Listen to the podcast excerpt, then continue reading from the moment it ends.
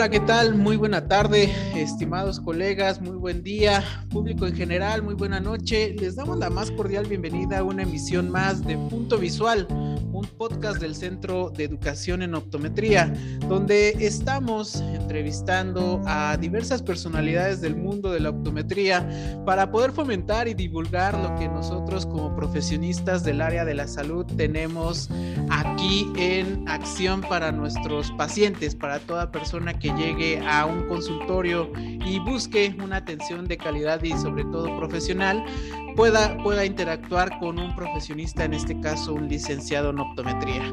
En esta cuestión tenemos una invitada especial aquí en Punto Visual, es la maestra Beatriz Gómez. Voy a leer parte de la trayectoria de nuestra invitada. Ella es egresada de la Universidad Autónoma de La Laguna, del grado de licenciatura en optometría. Actualmente, dentro de las funciones que desempeña la maestra Beatriz, eh, ha trabajado en el desarrollo curricular, en la organización y planeación para el grado de licenciatura en optometría en la misma Universidad Autónoma de La Laguna.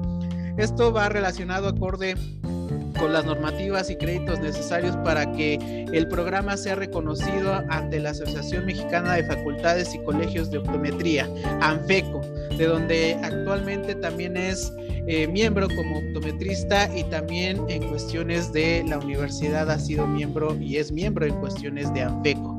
Pues maestra Beatriz, bienvenida a Punto Visual, ¿cómo está? Muy bien, muchas gracias por la invitación. Es un placer estar con ustedes acompañándolos en esta ocasión.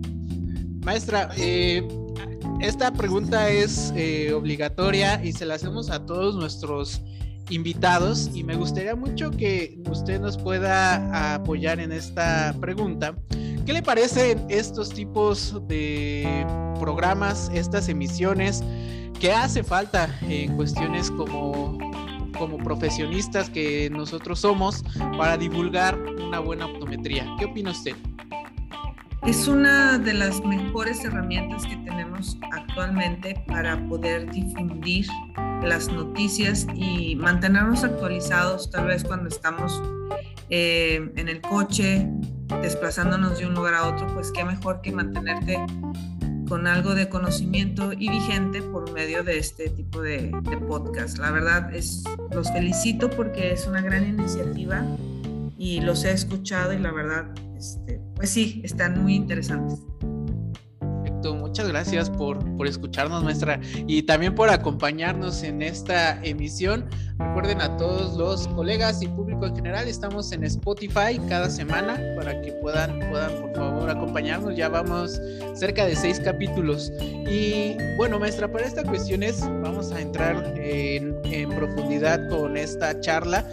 Le comento, la dinámica es en cuestiones de que nos pueda a usted mencionar sobre la parte de su experiencia en este maravilloso mundo de la optometría y también, ¿por qué no dejar un mensaje a las nuevas generaciones y también al egresado para que pueda, pueda empaparse y sobre todo motivarse para seguir haciendo una optometría de calidad?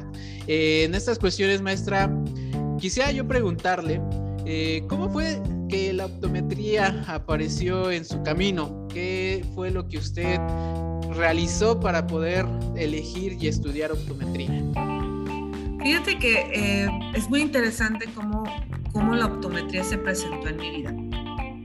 Yo cursé el bachillerato dentro de la misma universidad, aquí en, en la UAL, que es como la conocemos, y el entonces rector, don Pedro Rivas, me invitó a estudiar optometría porque pues yo creo que es algo muy común entre todos los que estudiamos esta carrera.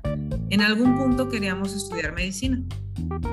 En ese entonces la fecha del examen de admisión pues ya no alcancé a inscribirme y me dijo el rector, bueno pues mira tienes un buen promedio y ¿por qué no haces la prueba eh, de estudiar un semestre optometría? Si no te gusta, pues después presentas tu examen de medicina.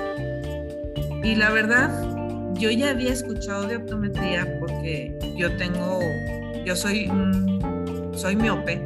Desde a la edad de 14 años yo fui con un oftalmólogo, que es pariente mío también, Y me dice, oye, ¿por qué no estudias este, optometría? Y yo, no, yo quería ser, yo quiero ser doctora, yo quiero hacer esto. Me dice, mira, es que esta otra carrera va de la mano con nosotros y empezó a platicarme de optometría. Claro que a los 14 años yo ni, ni idea de lo que iba a estudiar. Y ya me graduó mis primeros lentes y pues ya empecé a usar lentes, ¿no? Cuando llego a la, a, a la universidad, pues aquí se impartía la licenciatura en optometría. Por consejo del rector, pues empecé a estudiar optometría. No muy conforme, pero empecé a estudiarla y me dice, ¿sabes que Tu servicio de becario te va a hacer eh, ir a la clínica. Tú vas a estar ahí en clínica desde tu primer semestre. Lógico, ¿qué vas a hacer en, en primer semestre en clínica? Pues estar nada más escuchando, a lo mejor aprendí a lensometrear muy rápido desde mi primer semestre y me quedé, me quedé estudiando optometría y qué tanto impacto tuvo en mí, que fíjate que ahorita soy coordinadora de la licenciatura en mi alma mater. Perfecto.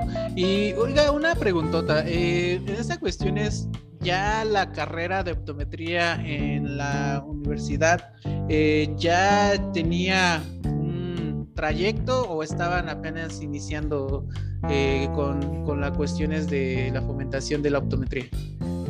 La carrera de optometría empezó junto con la universidad. La universidad tiene 32 años de, de su fundación y empezó con optometría también. A mí me tocó ser la última generación y yo me gradué en el 99. Por cuestiones de pues la falta de difusión, la falta de regularización de la licenciatura de optometría en el sector salud, pues empieza a caer mucho el, la, la matrícula, ¿no?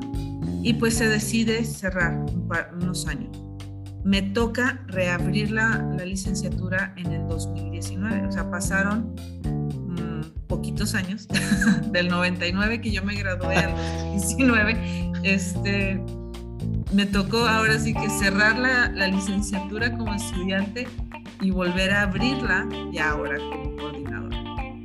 Entonces sí ha habido pues ya varias generaciones, ¿no? Por lo que nos dice usted, ya 30 sí. años, sí han sido varias. Eh, Fíjate, a ver, diga, déjame diga. te hago una, una, observación. Si tú te pones a buscar eh, la historia de la optometría en México, en un periodo de tiempo solamente se impartía la licenciatura de optometría en el Politécnico, en Gual y en Aguascalientes. Así de, importante es nuestra universidad. De acuerdo, ese dato es muy, muy interesante.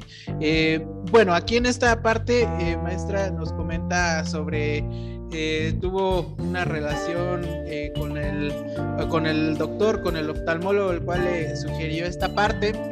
Y en estas cuestiones, sigue platicando con el doctor y, se, y recuerdan sobre esta anécdota. Fíjate, ¿qué tanto fue el impacto de su consejo? Es que después de yo graduar, yo empecé a trabajar en su clínica. Entonces yo me dediqué a hacer todos los preoperatorios y postoperatorios. Y trabajé de la mano con él eh, en dos diferentes épocas de mi carrera profesional. Entonces sí, es, es una muy buena relación estrecha y sí, el platicar de, bueno, ¿y ahora qué estás haciendo? Ahora soy coordinadora. Eh, y platicamos, porque es, aparte, como te digo, es, pariente de, de, mi mamá. Entonces sí tenemos una relación cercana. Eh, pacientes que yo requiero que sean operados de catarata o de cualquier tratamiento oftálmico, pues oftalmológico, él es principalmente mi, con quien yo trabajo. Perfecto. Eh, eso es muy, muy interesante, el tener una buena relación con un oftalmólogo. Vamos a retomar esta, esta parte de que nos comentaba al ingreso de, de, lo, de la vida estudiantil, la vida universitaria. Eh, maestra, ¿usted recuerda cómo eran esos primeros semestres? ¿Qué materias se impartían? ¿Qué diferencia hay entre las materias que se eh, impartieron cuando usted estaba estudiando a las de ahora? ¿Hay diferencia en ello? Sí, sí hay diferencia. Eh, para empezar, en, en, la época en la que yo estuve estudiando la licenciatura era de 10 semestres. Entonces éramos cinco años que estábamos estudiando. Actualmente son ocho semestres. Entonces sí ha habido una modificación en cuanto al contenido, eh, principalmente lo que nosotros llamamos en la universidad de habilidades blandas. Ahora tenemos materias de desarrollo personal, materias de cultura y sociedad. ¿Por qué? Porque todo esto llega a trascender el cómo nos relacionamos con nuestros pacientes. Y no es nada más que llegue el paciente y ah, por favor se tapa su ojo izquierdo con esta con este oclusor, no es poder platicar con nuestro paciente, poder comunicarnos y establecer una relación con él. La, la Universidad Autónoma de La Laguna se caracteriza por su filosofía humanista, entonces nos encargamos mucho de trabajar eh, con todo lo que lleva o conlleva nuestro paciente. Tenemos, mis, mis alumnos eh, cursan materias de psicología, y es con el fin de, poder darle toda la atención que mi paciente requiera. Ok, eh, va más allá, eh, como dicen eh, los maestros, de llevarse, llevarse y ganarse la confianza del paciente o usted considera que va más allá a cuestiones de esta parte que nos comenta de que los alumnos en la Universidad de La Laguna, en la Autónoma de La Laguna, llevan temas de psicología? Sí, eh, mira, es que ah, cuando revisamos a un paciente, no solamente nos vamos a encargar de su salud visual. Tú conoces y tú sabes que muchas veces para poder entender las necesidades de nuestro paciente tenemos que escuchar su, su contexto, su entorno. Y si no tienes esa preparación de desarrollo personal, de cultura, pues no puedes entenderlos, porque puede llegarte una persona que sea como nos ha tocado, ¿no? Tenemos en la universidad alumnos con, que, que tienen familia de otras nacionalidades, tenemos pacientes con ascendencia japonesa. Tenemos que poder entender cuáles son sus diferencias anatómicas, pero también emocionales, también sus, sus costumbres, su cultura. Y si no tienes tú el conocimiento de tu cultura propia como mexicano, no vas a poder entender cómo es que se maneja la, la cultura de otros países. Los alumnos de WAL salen preparados con, con ese, ese contexto, ¿no? Se les da todas las facilidades y la práctica, la interacción con, con, con la cultura. Yo, yo, lo estoy viendo ahorita, maestra, que comenta esta parte como un plus, porque debo de decirlo que en algunas universidades o instituciones no llevamos esas materias. Creo que es un plus muy importante el que usted está tocando. Fíjate, tenemos dentro de la universidad, hemos tenido a jóvenes tarahumaras que vienen a estudiar becados por parte de la universidad. Entonces, ¿cómo puedes entender su cultura o sus tradiciones, sus usos y costumbres si no tienes el entorno en tu formación académica de cómo está la, cultura mexicana este, conformada, ¿no? Entonces, no nos tenemos que ir nada más a las poblaciones internacionales, de que Ay, es que ahora viene un francés, que ahora viene un italiano, un japonés. No, tenemos mucha gente mexicana de nuestros pueblos este, nativos de aquí que requieren que tengamos esa empatía, que podamos entenderlos, que podamos ahora sí que ponernos en sus zapatos para poder suplir sus necesidades visuales. Totalmente de acuerdo y, y es maravilloso entender y comprender que nuestra profesión abarca todo eso. Eso es muy hermoso escucharlo, ¿no, maestra? La verdad, sí. Bueno, en esta cuestiones regresamos al contexto de la vida estudiantil. ¿Recuerda usted cuál era la materia o las materias que eh, usted disfrutaba, que decía yo aquí me siento de lo mejor? Recuerda también cuál es la materia que también decía, bueno, aquí le tengo que echar más ganas, como todo estudiante al momento de estar entrando en nuevo conocimiento para poderlo contener y ejecutar. ¿Recuerda este, estas materias, maestra? Sí, fíjate que cuando estaba antes que mis compañeros de generación en clínica, llevábamos la materia, llevaban mis compañeros de semestres más avanzados la materia de ortóptica y tenían un maestro de Argelia. No me acuerdo cómo se llamaba el señor, nada me acuerdo que si era, decían que era, y hablaba, lo que me impresionó es que hablaba muy curioso, tenía su acento muy marcado. La cuestión es que ver cómo trabajaban con la ortóptica a mí me impresionó mucho. Pero te voy a ser honesta. Okay. Mi, mi, yo creo que de mis mejores profesores fue un médico militar, oftalmólogo militar, el doctor Ernesto Jiménez, a quien aprecio mucho. El doctor, el maestro José Luis Espejel, en paz descanse. El, el doctor Espejel, él era el técnico, el, todo lo que era de laboratorio, todas las ópticas, él no las explicaba. Y era, esas eran las materias que a mí me encantaban. En ese entonces, apenas ayer, yo creo que tú todavía ni nacías, qué vergüenza. Nos tocaba estar tallando lentes con esmeril, pegarlos con brea. Y esa es la mejor experiencia que yo, yo pude haber obtenido de, de mi profe Espejel, porque nos enseñaba haciendo las cosas. Y con el doctor Jiménez era estar en clínica y olvídate que llegaras a decirle al paciente, al doctor, porque al final del día teníamos que exponer un caso clínico de todos sus pacientes, cuál fue el que te, llamó más la atención. Y teníamos que explicarlo. Entonces, imagínate que yo llega, llegaba y le decía al maestro, le decía, doctor Jiménez, es que este paciente algo tenía en su, en su pupila, no, no eran los reflejos que normales, uno no estaba completamente, bueno, ¿cuál es el, dígame el término correcto? Y pues te impresiona, ¿no? Que llega con su traje militar y, y a ver, explíqueme y dígame los términos y hable como optometrista. No me esté diciendo que trae el ojo rojo. Y olvídate, se me olvidó la vía visual. Y me puso a investigar el núcleo de Edinger-Westphal. ¿Tú crees que me voy a acordar?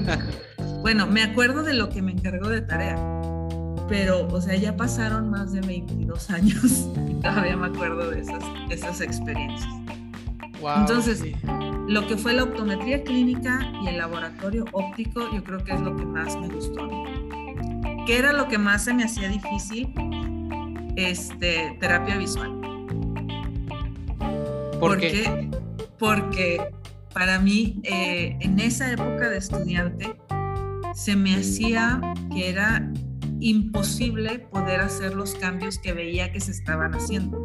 Sí, igual a mí me pasó, la verdad. Ay, qué bueno que no soy la única.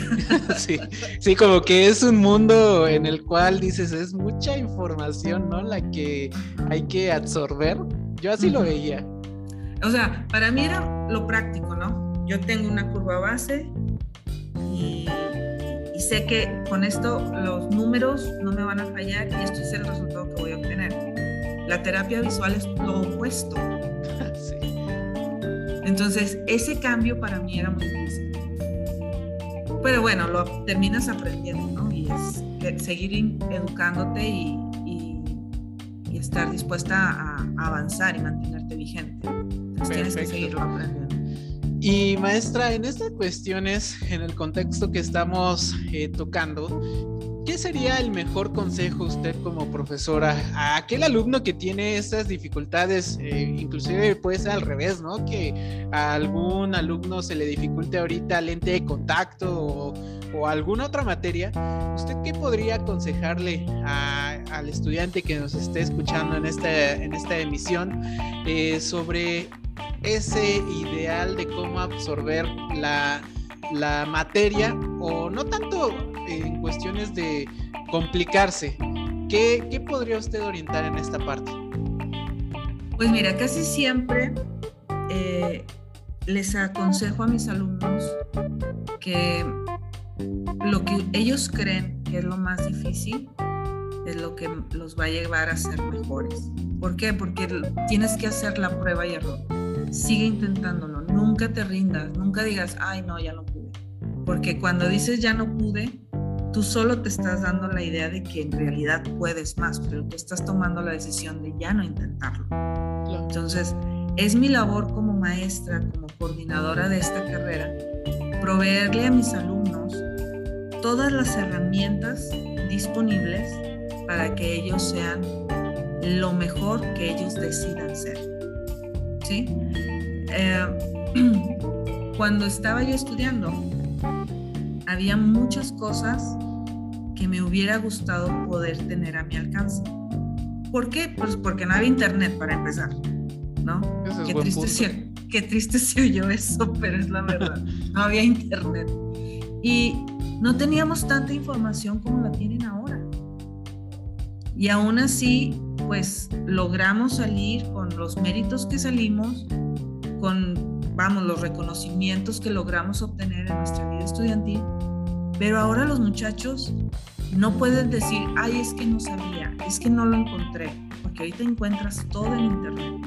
Entonces, a mis muchachos estoy buscando que ellos desde el primer semestre tengan práctica.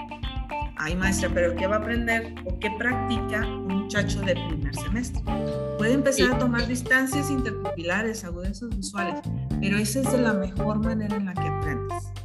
Justo era lo que iba a preguntar. El el practicar desde primer semestre fomenta a ya técnicas avanzadas, lámpara de hendidura, pero lo que nos comenta, digamos que es lo esencial para ser optometrista, ¿no? Por lo que entiendo. Exacto, o sea, fíjate, los muchachos realizamos un tamizaje visual con los alumnos de secundaria en la universidad. Pueden buscar nuestras fotos ahí en nuestra página de Facebook. Y los muchachos de primer semestre les explicamos el protocolo que tenían que seguir, cuál era la parte que ellos les correspondía y su experiencia, cuando nos fuimos a hacer la retroalimentación, el verlos cómo están enganchados ahora con su carrera, con su profesión, para mí es la mejor satisfacción que pude haber tenido. Con eso ya cumplí mi misión como coordinador. Wow, eso, eso es muy interesante. Eh, maestra, ¿cómo, ¿cómo puede encontrar eh, en redes sociales eh, la página que nos comentaba o, solamente es en Facebook?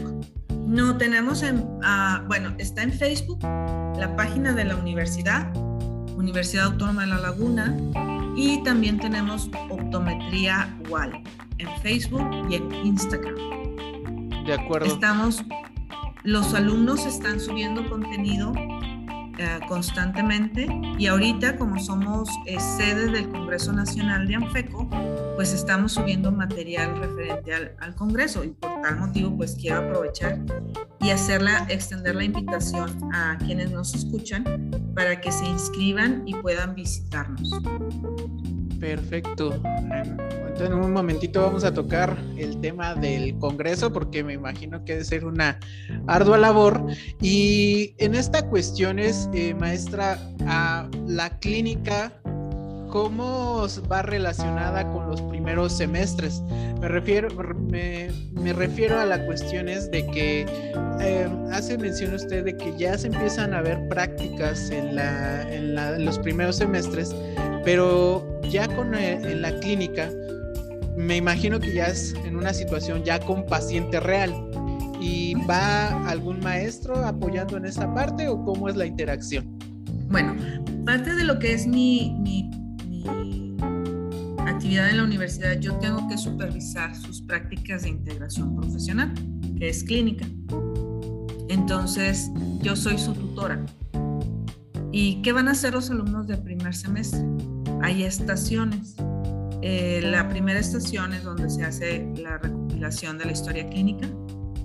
Eh, se toman las agudezas visuales y se pasan a los alumnos que están ahorita en cuarto semestre y ellos ya empiezan a hacer un poquito más de pruebas y terminan los alumnos de sexto semestre con refracción y el diagnóstico. Entonces, cada uno de mis grupos van eh, forman parte del circuito que integra la clínica. Entonces no es como que llega un paciente y el alumno de sexto semestre lo toma y ya no lo deja ir. tienen que ir pasando por diferentes estaciones para poder ser atendidos.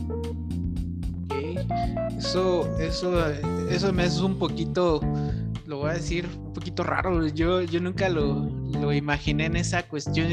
Y, y a comparación del método que, bueno, en, el caso de su servidor, que justo, justo era así, llegaba un maestro, te daba el expediente y ahora le te toca. ¿Qué, ventaja tiene el ver a un paciente como usted nos, nos está mencionando, nos está describiendo? Mira, te voy, voy vamos a, partir de, la experiencia clínica. Cuando tú vas al doctor, tú llegas y te revisa la enfermera, te llena tu historia clínica y al final terminas con quien te va a dar la receta, ¿no? Ajá. Eh, hay un circuito, hay una, una línea, por así decirlo. Y es lo que quiero que mis alumnos vayan experimentando. Que no porque estás en los primeros semestres, pues hay, nada más ve a la clínica de lejos, porque nada más los que están más adelante son los que llevan la práctica. Yo no, yo, mi experiencia personal como estudiante, yo desde el primer semestre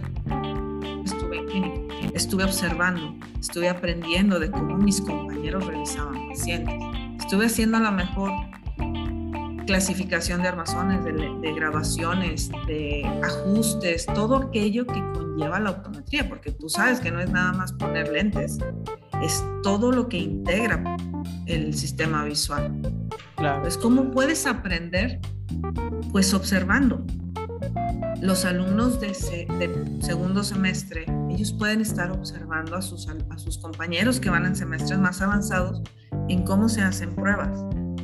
Y de esa manera pueden dar una retroalimentación de que, oye, este, explícame por qué usaste esta cartilla cuando estabas haciendo una refracción, por qué usaste esta otra técnica, por qué manejaste este tipo de, ahora este otro oftalmoscopio, por qué la lámpara hendidura tenía esta, esta iluminación, por qué en este ángulo. Y eso es un aprendizaje activo, ¿sí? Porque tanto va a aprender el alumno de, del semestre avanzado explicando, como va a aprender el alumno de los primeros semestres que está escuchando. Por lo que yo entiendo, eh, se está dejando de lado esa monotomía de eh, tienes que hacer este paso uno, paso dos, paso tres, al contrario, ¿no? Sino ese aprendizaje de por qué lo estás haciendo, que, por qué hay que mejorar, cambiar esta idea. ¿Entiendo esa parte así? Sí, ah, es una clase dinámica. Mira, en, en las diferentes ah, pedagogías hay una que nos explica que el 70% de lo que aprendemos es en la práctica. El otro 20 lo llevas en el salón y el otro 10 lo llevas de manera individual. Entonces, nuestra, nuestra carrera, nuestra profesión es práctica. Tenemos que hacer prácticas. Tú no vas a poder graduarte de, de optometría con un expediente académico de 20 refracciones, de haber revisado 20 pacientes o 100 pacientes. ¿Sí me explico? Claro. Porque no van a llegar, ahora, cuando me dicen, no, es que yo me especialicé en terapia visual, ok, te respeto, pero a tu consultorio van a llegar porque no ven bien, van a necesitar lentes, necesitas hacer una muy buena refracción. ¿Y cómo vas a hacer buenas refracciones? Practicando. Claro, sí, totalmente esta, esta bella profesión. Mm, he notado yo que la experiencia te da muchas armas y creo que está tocando un punto muy muy interesante y sobre todo un buen consejo para los estudiantes que nos estén escuchando pues a practicar no queda más porque eh, entonces sí ya especialízate eh, ya que sabes sacar una muy buena reflexión que ya sabes detectar cuáles son las sombras de tijera que ya sabes sacar una sombra negativa que apenas se alcanza a ver el reflejo entonces sí, ya especialízate en todo lo demás. Pero si, si vas a salir y me dices, es que mi enfoque es en la terapia visual, te ponemos a hacer una refracción y no sabes sacar o ves un, un astigmatismo irregular y no sabes sacar un buen cilindro de Jackson, entonces pues regrésate a tres semestres más, porque tienes que poder hacer todo eso. para eso están las campañas, para eso están eh, los servicios sociales, porque tienes que aprender a dominar bien tu retino, a sacar muy buenas tus, tus, refracciones, porque eso es lo que te va a dar de comer. Si tú sacas una buena refracción y el paciente está contento, entonces te va a recomendar a su familia. Mira, nada menos, una paciente que tuvimos, una señorita de 14 años, llega con mis alumnos y dice, es que yo no sé por qué me duelen mucho los ojos, me arde, bueno, todas las terapias acomodativas que nos dijo. Le dimos su receta y la mamá regresa a, la universidad y me dice, no sabe cómo anda mi hija feliz porque por fin le pudieron explicar y le dieron el tratamiento correcto para las molestias que traía. Entonces cuando mis, mis alumnos que atendieron a esa señorita escuchan eso, ahí es donde hacen clic y dicen, tenía razón maestra, tenemos que aprender a hacer esto. Claro. Y eso, ya con eso cumpliste con tu misión. Eso, eso es como un, dato muy interesante para que también entra esa parte, ¿no? De que no hay que correr, sino primero ve despacio y poco a poco se van dando las cosas, ¿no? Así es. Maestra, en estas cuestiones, eh, vamos a profundizar en una parte intermedia de la carrera. ¿Recuerda usted cómo fue y cómo era la interacción con pacientes cuando eh, estaba en su época de estudiante? ¿Recuerda cómo fue su primer paciente? Recuerdo, no recuerdo exactamente a mi primer paciente y te voy a hacer este ahí un comentario. Yo quise evitarme el que les pasara lo mismo a mis alumnos. Entonces yo les tomé una foto con su primer paciente y en nuestra clínica eh, vamos a tener un mural cada uno de mis alumnos con su primer paciente y lo vamos a, a comparar con su último paciente de la carrera para que ellos vean el cambio que han tenido. Porque yo no recuerdo a mi primer paciente, pero sí recuerdo a aquellos pacientes que marcaron tu carrera, ¿no? Ah, ¿Nos podría compartir uno? Sí, claro. una señora mayor de edad llegó con una dactiocistitis eh, impresionante y era, tenía glaucoma. La señora llegó en dolor completamente a la clínica. Su esposo estaba súper molesto porque era una fila grande de personas que estaban esperando atenderse. Cuando ella llegó con dolor y quejándose, el doctor Jiménez la pasó de primero y pues lógico, hay, hay que atenderlo, ¿no? Y el señor salió tan molesto, hizo tanto coraje que cuando terminamos de atender a la señora, se le drenó el saco lagrimal, se le dio el tratamiento, se le dio su tratamiento para el glaucoma. tenía también una catarata ya blanca, entonces ya traía un cuadro muy complicado a la señora. Se le dio la atención que, requería. Pero lo más impresionante y lo que marcó mi vida fue que entró una persona que estaba en la fila corriendo al consultorio hablarle al doctor Jiménez porque el esposo de la señora del coraje tuvo un episodio y, y, como que le dio un infarto, no sé qué le dio, la cosa es que pasó la ambulancia por él.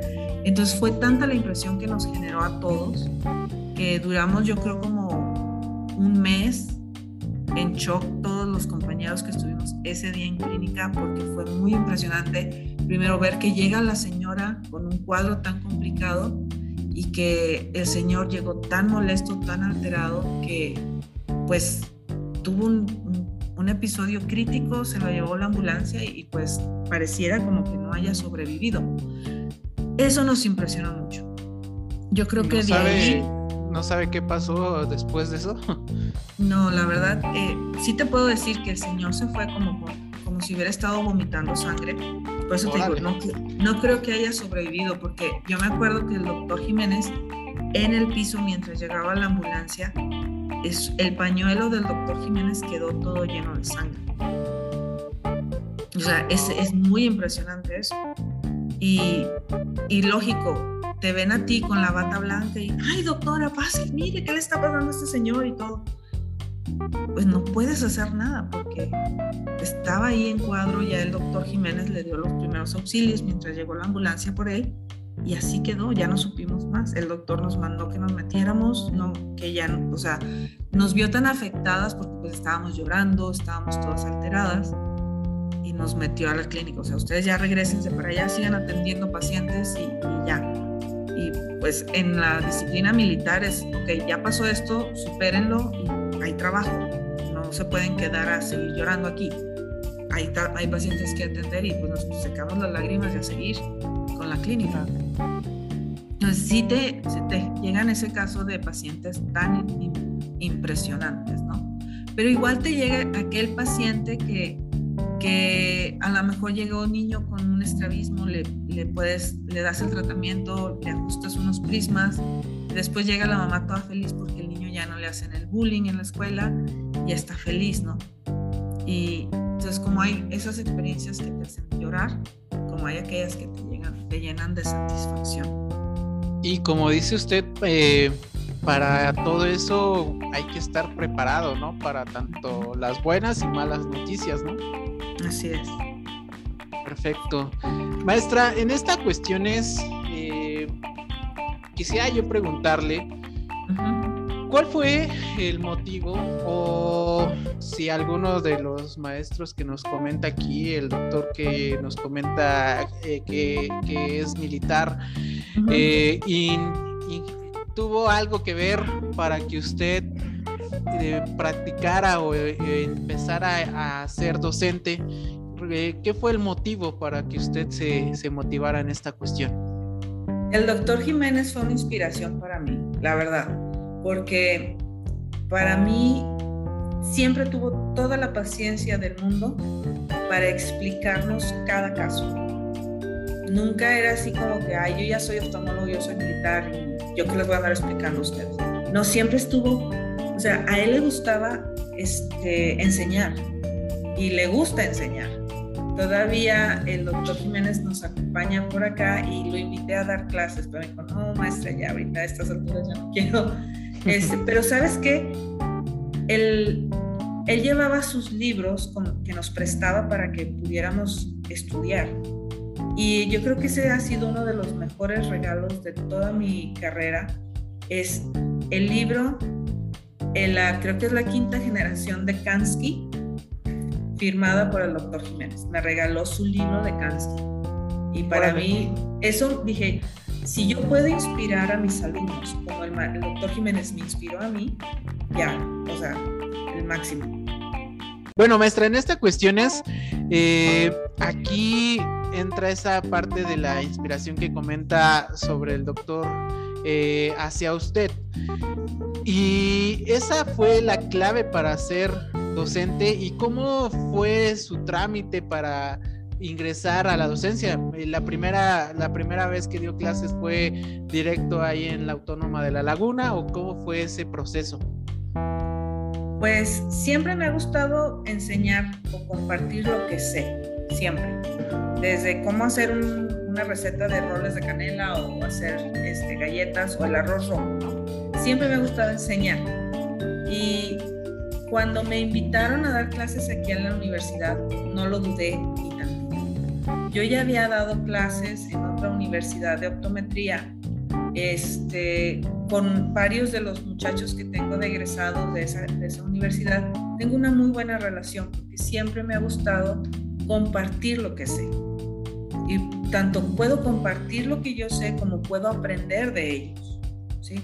Entonces, cuando me invitan, me invitó una compañera que se llama Julie. Dice, oye, ¿no te interesa dar clases en la UAL de optometría? Yo, claro que me interesa, porque ya me había puesto yo a trabajar en el desarrollo del plan de estudios, o sea, ya había hecho mucho, mucho del trabajo que me estaban invitando a hacer. Cuando me, me confirman esta invitación, este, pues, haz de cuenta que era, estaba como niña con juguete nuevo. Perfecto, y perdón la pregunta, eh, ¿En qué año usted ingresó a dar clases ahí a la Autónoma de La Laguna?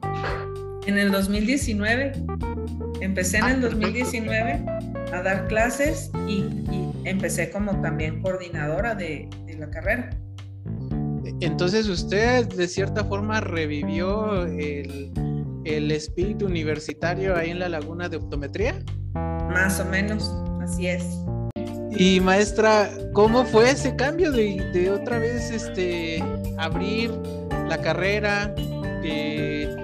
pues de cierta forma que haya un interés para que los alumnos estudiaran optometría.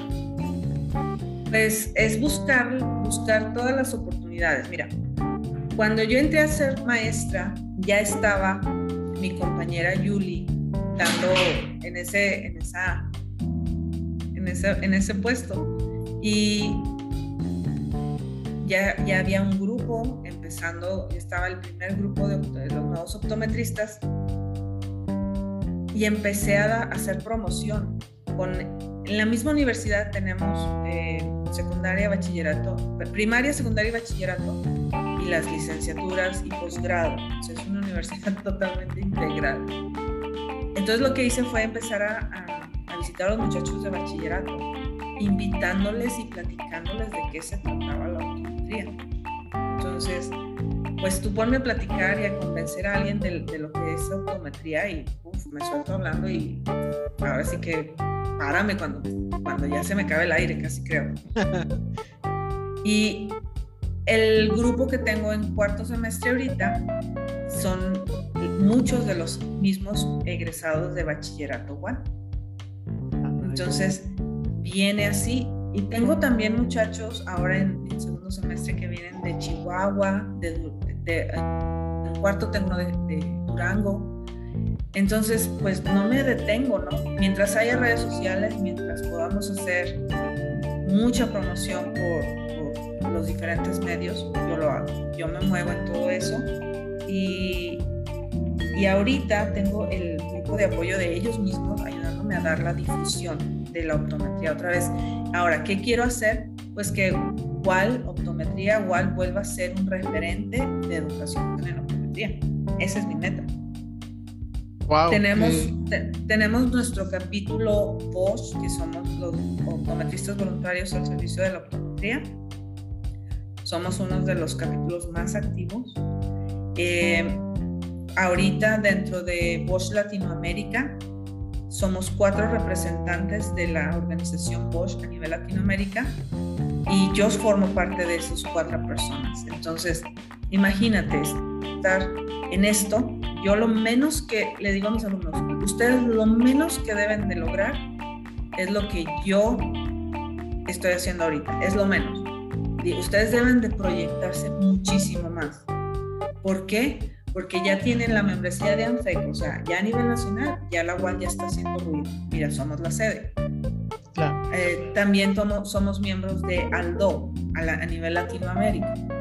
Y aparte, en, en Bosch, esto es internacional.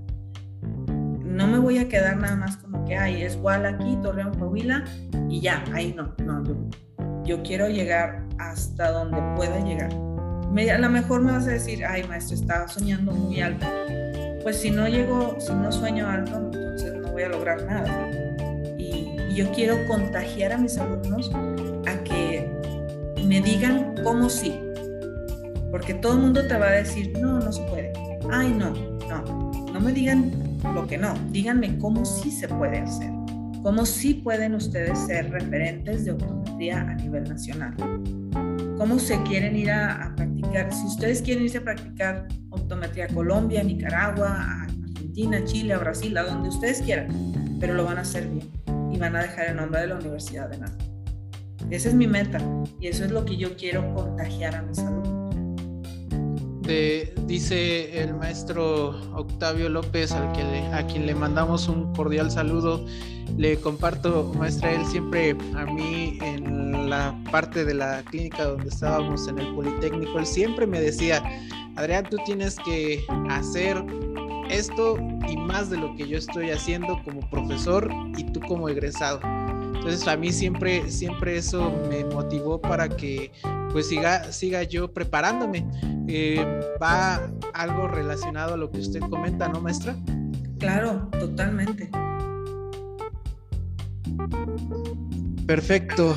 Eh, en esta cuestión es, eh, yo quiero hacer énfasis en, en la importancia de lo que es la universidad.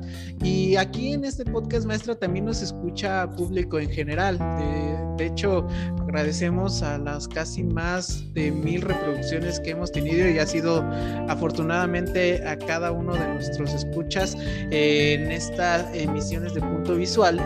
Eh, maestra, ¿usted eh, cómo puede ir un paciente a la universidad? Y de igual forma, ¿cómo puede inscribirse un alumno que esté interesado, a alguien que, quisiera eh, estudiar optometría en la Autónoma de La Laguna? ¿Cómo pueden ser estos dos procesos? Bueno, lo principal para formar parte de optometría igual, bueno, pueden buscarnos en, como les digo, en Instagram tenemos ahí nuestra página y está el equipo de promoción. Ahí, promoción WAL, ahí les pongo la, el contacto. Pueden buscarnos así tal cual, promoción arroba. Ahorita les comparto bien la dirección. Ok. De esa forma ustedes pueden buscarnos y les indican cuál es el proceso de admisión. Es presentar un examen de admisión y no es así como que, ah, ya lo reprobé. Y, no, es un examen psicométrico. Como te digo, la universidad tiene un, un enfoque humanista y nos encargamos de, bueno, de hacer todo un estudio psico, pues, psicosocial, si les gusta llamar así, para entender a los, a los aspirantes. Y poder darles el seguimiento que se requiere. Porque no es nada más así como que, ay, ya este, métete aquí y a ver ahora qué sigue. No, necesitamos darle todo lo que, ellos requieren.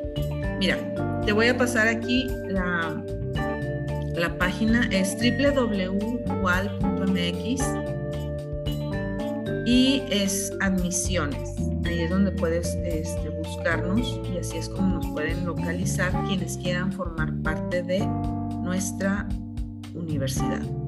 Nos comentaba que hay alumnos de diversos estados, ¿no? Eh, ¿Nos podría comentar de, qué estados son los que los alumnos que más frecuentan al ingreso ahí en la autónoma?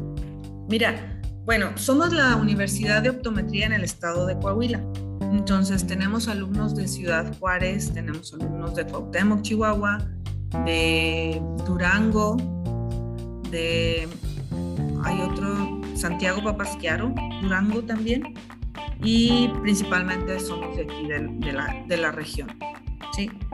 Eh, ellos pues iniciaron su proceso de admisión, los que son eh, externos o foráneos, así contactando al equipo de promoción. El contacto o el correo directo de ellos es promoción arroba y ahorita te, digo los, el teléfono es 871 387 7798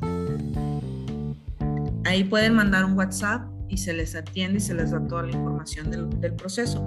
Ellos lo iniciaron así. Entonces el examen es presencial, el examen de admisión, o también se puede agendar. Este, creo que hay una opción de hacerlo en línea, porque queremos invitarlos y que formen parte de, los halcones, ¿no? Esa es nuestra, nuestra mascota. Ahí en, la laguna son los halcones. halcones de la laguna, así es. Perfecto. Y bueno, en esta cuestión es vamos ya a profundizar, creo que es algo muy relevante y que es una fiesta optométrica literal eh, para todos los profesionistas que amamos y hacemos esta bella profesión que es el Congreso Nacional. ¿Qué, fue, maestra, lo que inició o realizó para que se diera esa, esa sede ahí en la laguna? ¿Es un trabajo arduo? ¿Cómo, cómo lo denominaría usted? Sí, este, es algo difícil, estresante, ya está, he bajado de peso, así que pues por un lado está bien, por otro lado no. Vamos a este, hacer varios congresos para que... Sí, ya sé, para llegar al punto óptimo. Este, sí ha sido, es un reto, no te voy a decir que no, porque es algo que es la primera vez que se hace el Congreso Nacional al norte del país. Casi siempre se hacía en el centro o al sur de México y ahora se está haciendo al norte. Entonces, somos la primera universidad al norte de México que está siendo sede del Congreso Nacional de Optometría. Ahora, tal vez mucha gente que nos escuche del centro o del sur dice, no, es que está muy lejísimo. Bueno, del DF hay un vuelo directo a Torreón. La universidad está a 5 o 10 minutos del aeropuerto, o sea, no está nada lejos. Y estamos al norte de la ciudad. Sí nos ha regenerado, pues, porque no, no, no escogimos la fecha más amigable, porque estamos saliendo de una pandemia. Sí. Pero, pues, en el norte somos muy luchones, o sea, no nos rendimos fácil. Y estamos así todo lo que se nos piden las autoridades respecto a los protocolos de sanidad. Estamos guardando todo lo que ellos nos indican, pues haciéndolo al pie de la letra para que quienes nos estén visitando pues se lleven la mejor experiencia.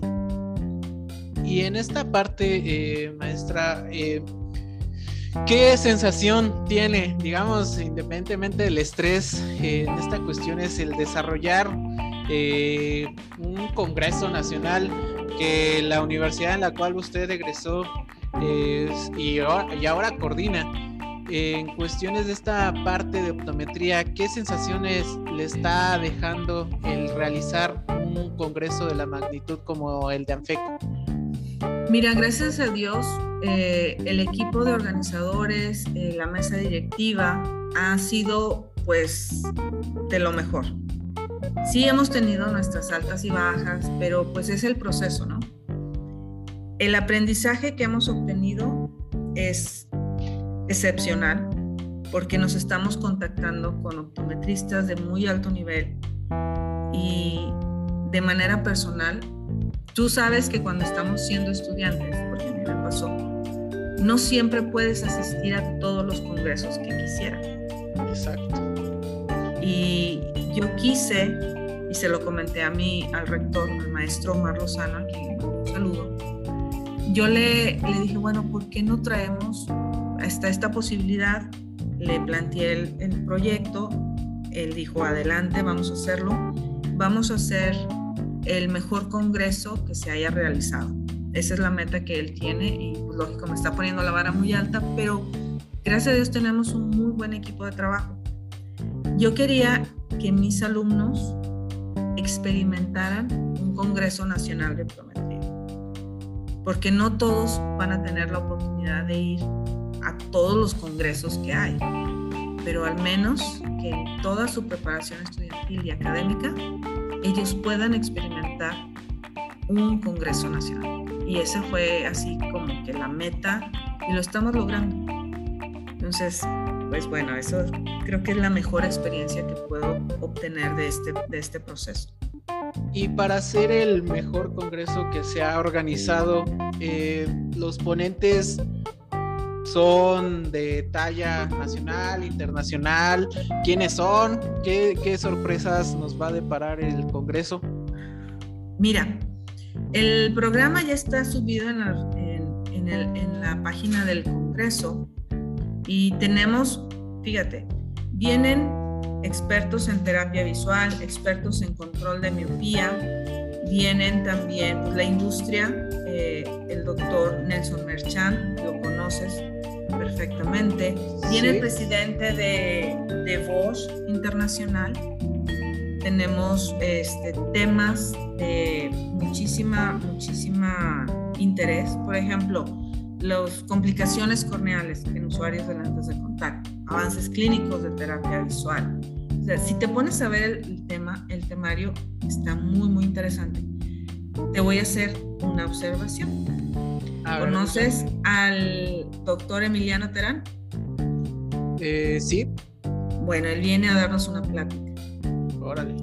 ¿Has escuchado de Daniel Paniagua? Sí, también. También viene a darnos una plática. Entonces, estamos buscando llegar así a, con temas de excelencia. Ahora, hay un has escuchado lo de lo que hemos batallado últimamente con la inclusión, ¿verdad? Muchas veces nos vamos a lo, a lo controversial, ¿no? Ay, es que no me hiciste, yo soy, estas son mis orientaciones y no, son, no están siendo incluyentes. Pero no, tenemos que ser nosotros, tener un poquito más de atención hacia nuestro entorno. Vamos a tener el sábado una plática con un alumno que está estudiando psicología en la universidad. Él se llama Gerardo Sotelo y su plática es paradigmas. Este, Rompiendo para, paradigmas. ¿Por qué? Porque él es un paciente, bueno, es, un, es un joven que yo conozco desde niño, antes de que fuera invidente. Este muchacho, cuando pierde su vista, no creas que se deprimió, él se fue al extremo. Fundó el primer equipo de fútbol para ciegos, es eh, deportista olímpico y, o sea, está haciendo muchísimo más cosas que muchos que sí vemos. Sí, Entonces, es lo que él, nos va a dar una plática, él nos va a dar una plática el sábado. Entonces, estamos teniendo todo, como te digo, el enfoque humanista de la universidad. Estamos invitándolo a él, él va a estar platicando con nosotros y pues así de interesante. ¿Conoces también a Laura Centeno? Sí, sí, sí, sí. Ella es maestra, ella está dándole clase ahorita a mis alumnos y ella también nos va a dar una, una charla. Sí, hemos tenido referencias ahí de también de, la maestra de la olla que son, muy amigas y, obviamente las referencias son top en cuestiones de, de, ponencias de la maestra Centeno. Y claro, pues Alejandra de la Olla ya no va a estar participando con nosotros, pero va a andar aquí en el Congreso. Ella fue compañera mía en la carrera. Sí, me, imagino que también es de, Torreón y, y, mucha gente nos está comentando de que quiere que, platiquemos con, la maestra de la olla y por lo que nos ha mencionado, pues eh, el estar ahí como esperando el, Congreso es como para, para podernos sentar y poder platicar ya con, con la maestra de la olla. Claro que sí.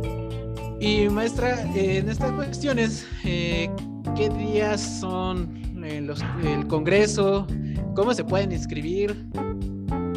Ah, ok, el Congreso es, son, el evento tendrá inicio el día 10, 11 y 12, jueves, viernes y sábado. la página es congresoanfeco.com y ahí viene la liga para hacer su preregistro lo pueden hacer. Es un evento de manera híbrida, o sea, vamos a, estar transmitiendo. Ustedes se pueden escoger que sea presencial o sea este, vía virtual y ya, ustedes lo llenan su formato, se les revisa que sean ya sea alumnos o pasantes o con su cédula profesional, se les manda la liga para que terminen el proceso de inscripción y pues llegar, la idea es que lleguen aquí el jueves a las 8 de la mañana para que les entreguemos su gafete y que tengan todos los procesos del registro e iniciamos a las 9 y media con la inauguración del evento. Ese dato que está mencionando, eh, bueno, de, mi parte eh, lo estoy apenas conociendo, eh, ¿también va a ser virtual? Sí, también.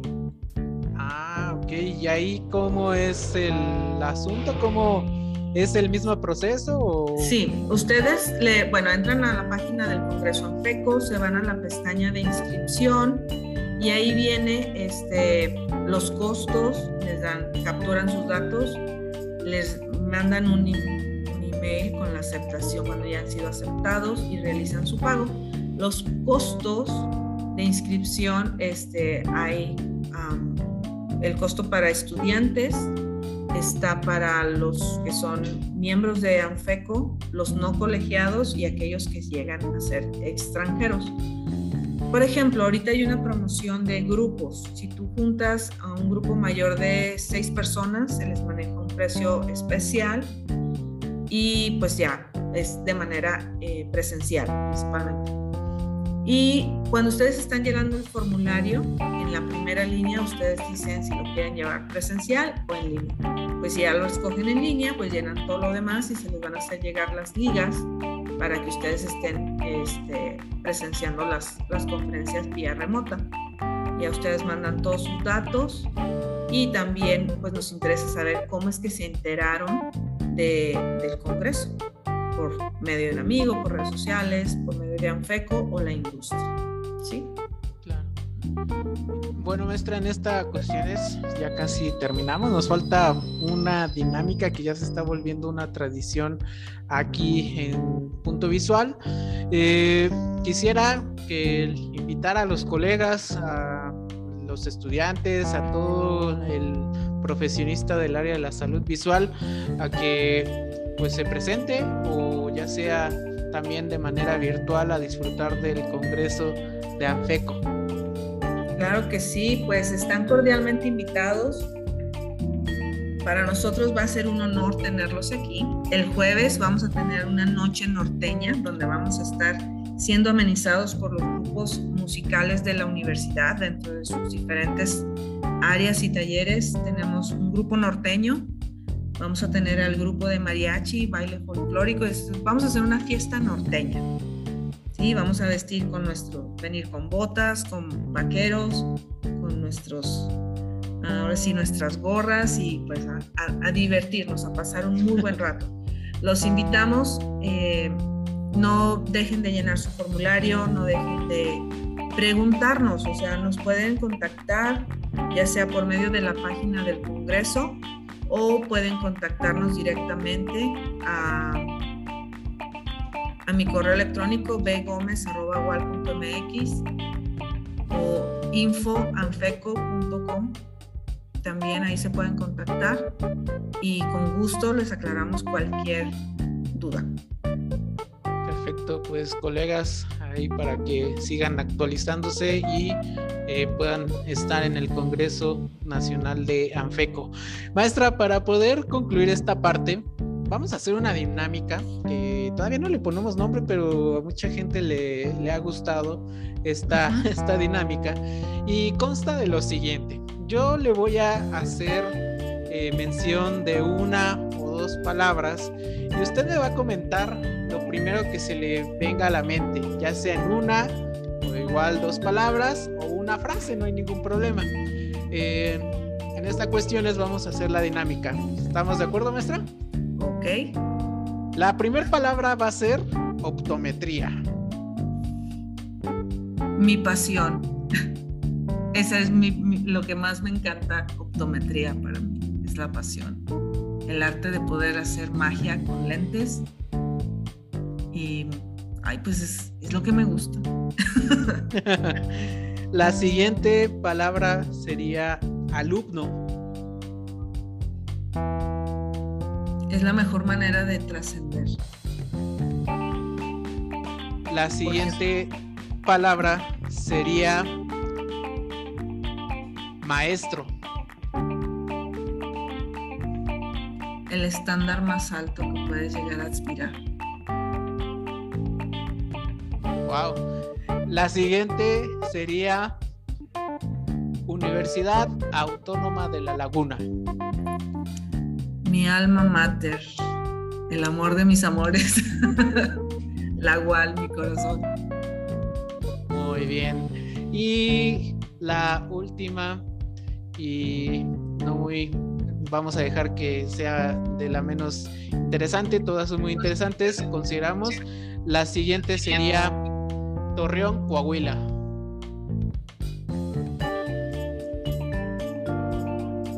Ciudad que trasciende, como dice el, lema de nuestra universidad. Vencimos al desierto y cultivamos el espíritu. Muy, muy bien, muy interesante. Y bueno, maestra, le agradecemos mucho que haya estado aquí en esta emisión de Punto Visual un podcast del Centro de Educación en Optometría. Y queremos que nos pueda dar un mensaje tanto al estudiante, al egresado y también al público en general que está escuchando esta emisión ¿Qué le podría usted decir como última participación en, esta, en este podcast? Y, sobre todo, pues bueno, que no sea la última vez que esté aquí con nosotros. De igual forma, agradecerle eh, que nos ha apoyado en nuestro segundo aniversario aquí en Seopto y en estos proyectos que estamos haciendo eh, con el fin de la divulgación de lo que en realidad es hacer una optometría de calidad. Ese es uno de los fines de este noble proyecto, el cual pues ya casi cumple dos años y que el 19 de marzo nos va a hacer el favor usted, maestra Beatriz, y sus alumnos y lo que es la honrosa Universidad Autónoma de La Laguna en participar en este campeonato universitario. Maestra, ¿qué podría decirle a estos tres personajes, a esta sociedad y sobre todo al público en general, al alumnado, sobre lo que es disfrutar la optometría y sobre todo en despedida de este, esta emisión de punto visual. Pues al público en general es, permítanos el honor de cuidar su salud visual, permítanos el honor de ayudarlos a ver mejor lo maravilloso de este mundo. También a los alumnos nunca, nunca se limiten, nunca dejen de aprender trasciendan sus límites, a los compañeros, colegas, eh, pueden encontrar en nosotros, en la Universidad Autónoma de La Laguna, una casa de estudios donde pueden ustedes continuar su preparación, pueden continuar influenciando o generando esa huella en los optometristas del futuro, que son nuestros, nuestros alumnos, nuestros estudiantes. Eh, Adrián, te agradezco muchísimo la invitación. La verdad es un honor para mí poder estar participando con ustedes.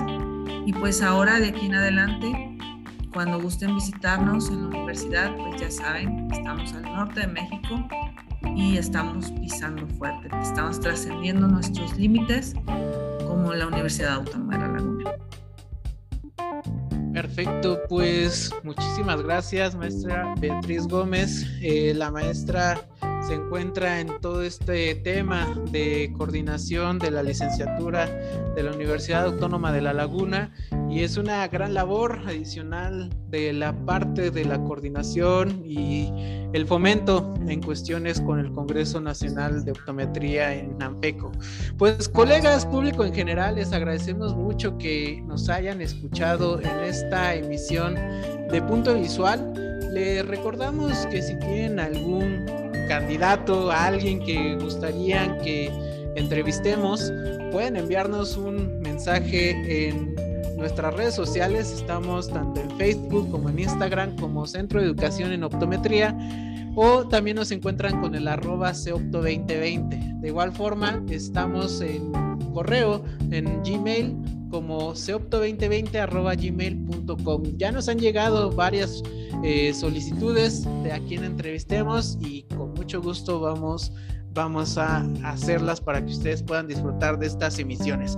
Pues bueno, reciban un cordial saludo desde la Ciudad de México. Estamos en contacto, nos estamos viendo en próximas emisiones de Seopto, ya sea en cuestiones de cursos, sesiones y también el 19 de marzo para las cuestiones de nuestro segundo aniversario. Se va a poner muy bueno. Que estén ustedes muy bien y nos estamos viendo pronto. Hasta luego. Hasta luego, muchas gracias.